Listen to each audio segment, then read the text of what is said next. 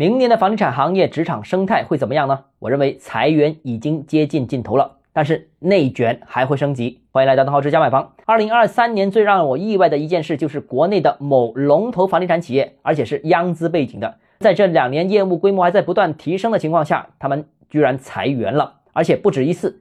这也说明了房地产企业极度没有安全感，希望在压缩成本这件事上面做到无限的极致。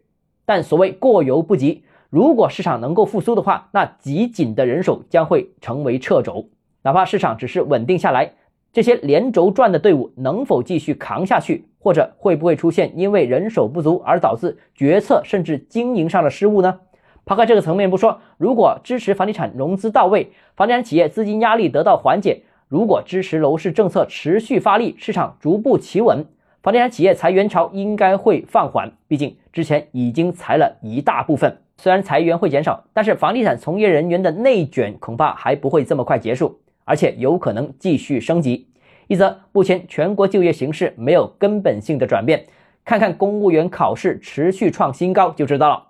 另外一方面，房地产从业人员虽然劳动时间长度在各行业中名列前茅，但是地方差异、企业差异还是很大的，还有进一步往头部看齐的空间。